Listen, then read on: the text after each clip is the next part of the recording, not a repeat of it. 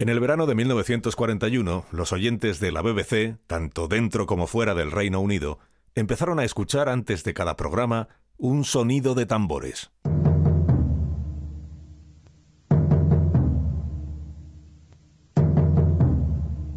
Tambores de guerra, podríamos pensar. Estábamos en plena Segunda Guerra Mundial, pero había algo más en esos tambores. Había un mensaje en Morse. Tres puntos y una raya son la manera de decir en código Morse la letra V, V de la palabra victoria. Así fue bautizada la campaña de propaganda que inició aquel verano la radio pública británica. You wear no uniforms, and your weapons are different from ours. But they're not less deadly. The fact that you wear no uniforms is your strength. Se trataba de llevar la letra V a todas partes, de pintarla en uniformes, tanques y campos de cultivo, de mandar a los aviones aliados a que formaran una gran V en el cielo.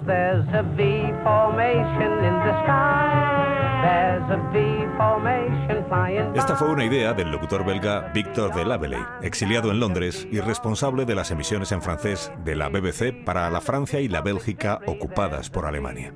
Un martes 14 de enero, Laveley dijo a sus compatriotas, podemos pintar la V en una fachada, con un trazo de lápiz en apenas un segundo. Podemos utilizar una navaja, una pluma, un clavo, la punta de un guijarro o un viejo botón en los pantalones. Pero el juego consiste en hacerlos enfadar sin que nos atrapen. Las fuerzas de ocupación, al ver esta señal, siempre la misma infinitamente repetida, entenderán que están rodeadas. La letra V sirve para decir victoria en francés, victory en inglés, e incluso Brigade, que en flamenco quiere decir libertad. Y tanto gustó la idea a la BBC que encargó a su locutor estrella, Douglas Ritchie, cuya voz hemos escuchado antes, extenderla a todas las emisiones de la cadena, como un símbolo incansable, y llevarla a todos los frentes de guerra. The V for victory sign is sweeping across the western desert. Why, even the old bags of mystery mean something now. Wherever you go, the elusive letter is to be seen proclaiming its purpose. Incluido el desierto del Magreb contra el general Rommel. O en los dedos del propio primer ministro Winston Churchill, allí donde viajaba por el mundo. Broches con la V, mecheros con la V, sellos con la V. Sabemos incluso del caso de un peluquero francés que, traicionero, le cortó el pelo a un soldado alemán dejándole una gran V en el cogote, una V de victoria.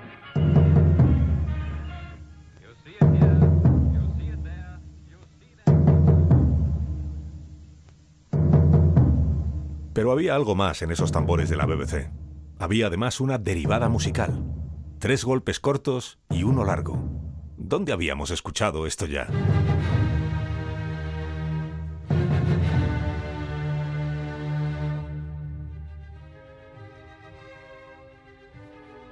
Ah, claro, en el famoso arranque de la quinta de Beethoven.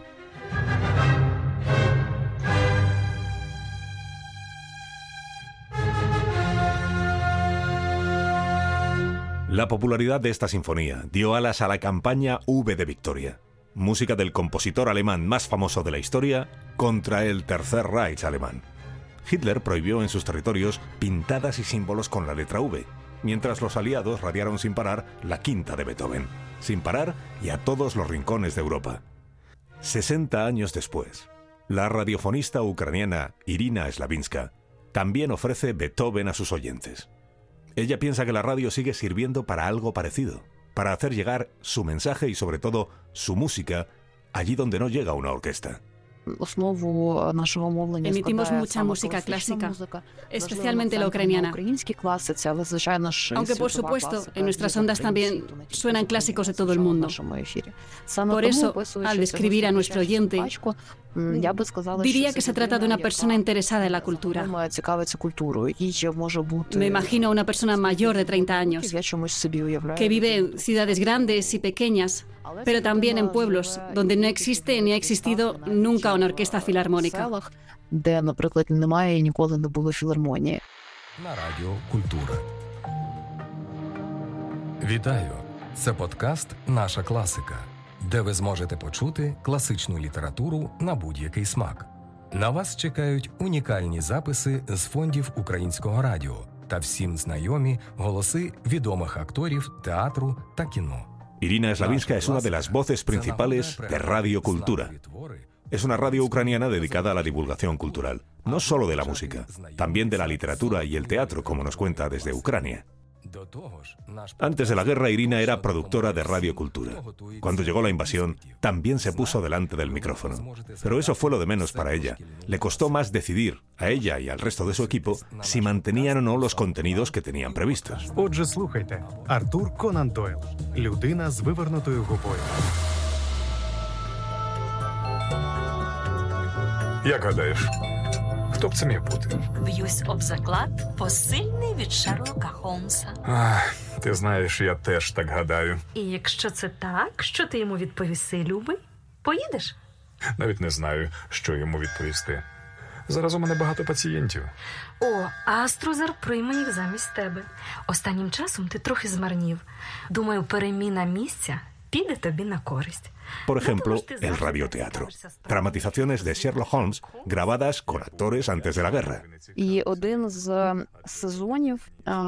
Una de las temporadas de nuestras radionovelas, la dedicada a los detectives clásicos, pensábamos publicarla en febrero y marzo de 2022. Ya se habían montado todos los episodios, pero no sabíamos si lanzarlos o no. Finalmente sí lo hicimos. Fue a principios de marzo y dudábamos de que nuestro público se lo tomara bien, que le interesara. Pero casi de inmediato recibimos muchos mensajes diciendo que gracias a estos programas no se aburrían tanto allá abajo en los refugios.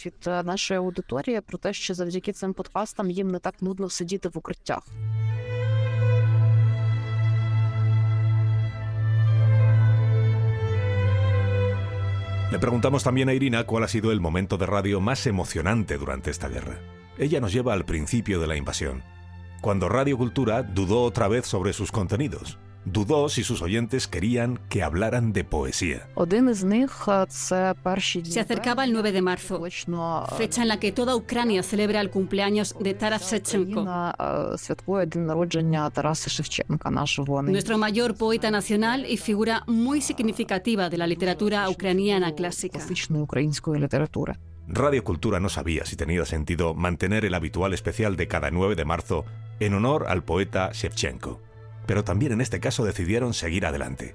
Se pusieron en contacto con los mejores actores de Ucrania, los que pudieron encontrar en plena guerra, y les pidieron una grabación con su propio teléfono móvil leyendo alguna poesía de Shevchenko.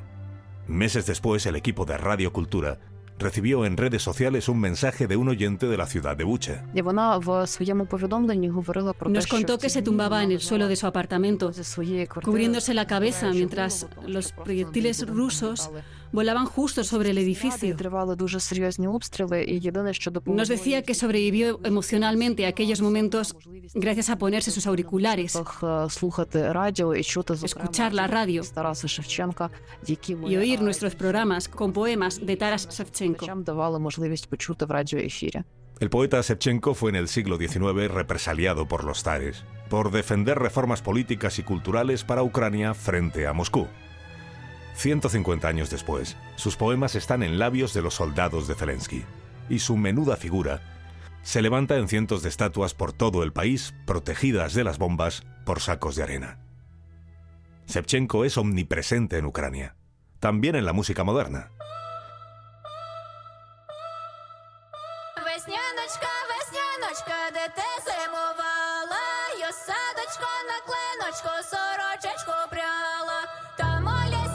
Esta es la canción que representó a Ucrania en el Festival de Eurovisión un año antes de la invasión.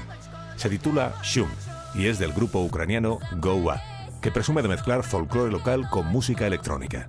Quedaron quintos, encabezados por su fundador y teclista, un músico llamado precisamente Taras Shevchenko.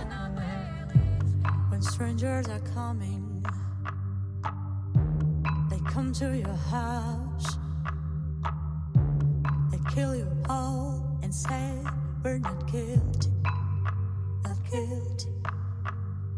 Where's your mind?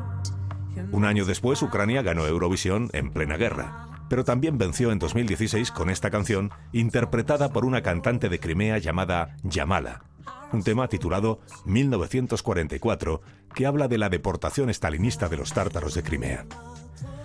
Eurovisión, por tanto, lleva años siendo importante para los ucranianos. Tres veces han ganado el certamen.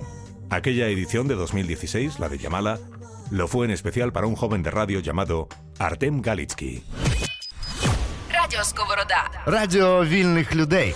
Su radio se llama Radio Escoboroda. Empezó únicamente como radio online y ahora ofrece más de 13 podcasts distintos. Radio Escoboroda saltó a la fama en 2016, nos cuenta el propio Artem desde Kiev, cuando cubrieron el Festival de Eurovisión en Estocolmo y consiguieron una entrevista en exclusiva con la ganadora Yamala. Radio Сковорода. Сковорода. Навколо прямий ефір.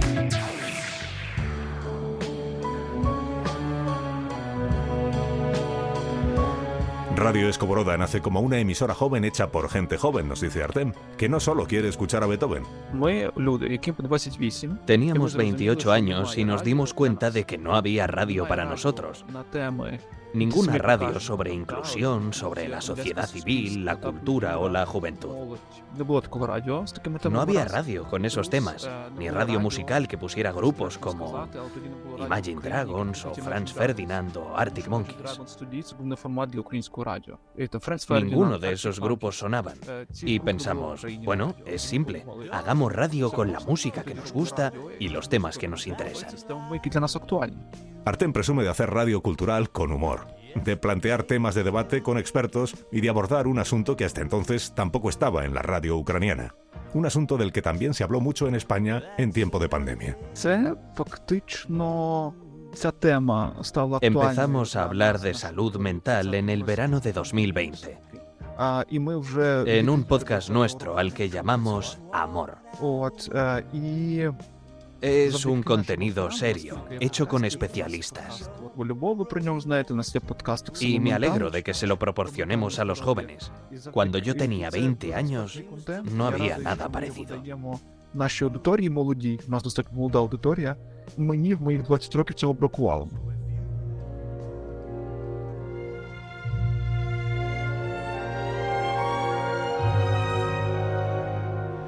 Pero después de la pandemia empezó a planear sobre Ucrania el fantasma de una invasión rusa.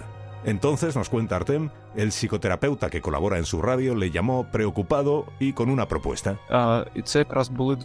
El 20 de febrero Vladimir me escribió por la noche. Me dijo que le preocupaba el estado de la gente. Se anticipaba una posible invasión. Todo el mundo estaba preocupado. Esto me importa. Quiero hablar de ello, me dijo. Hagámoslo, le respondí yo. Y añadimos la palabra guerra al título del podcast. Amor y guerra. Grabamos el primer episodio en la noche del 23 de febrero. A la mañana siguiente, Putin invadió Ucrania. El podcast Amor y Guerra fue estrenado aquella misma semana. Y continuó sacando ediciones en la medida de lo posible durante los siguientes meses de guerra y hasta el día de hoy. La audiencia de radio de Artem se cuadriplicó en 2022. Ayudamos a la gente a aceptar malas noticias, nos dice él para terminar, a sobrellevar el miedo. Igual que los europeos que enarbolaron la V de Victoria. Igual que la señora de Bucha, que oía tumbada en el suelo los poemas de Taras Shevchenko. Cuando muera, enterradme en una tumba alta, en medio de la estepa de mi adorada Ucrania. Así yo podré ver los campos anchurosos, el Dnieper, sus represas agitadas, y podré oír también cómo braman sus aguas. Y cuando el río arrastre, atravesando Ucrania hasta la mar azul, tanta sangre adversaria, entonces dejaré los campos y los montes y volaré hacia Dios, alzarle mi plegaria. Pero hasta que ello llegue, de Dios no sabré nada. A mí, enterradme, mas de pie vosotros, las cadenas que os atan quebrantad, y con la impura sangre derramada la libertad sagrada salpicad y ya en familia inmensa, familia libre y nueva, no olvidéis recordarme con una palabra buena.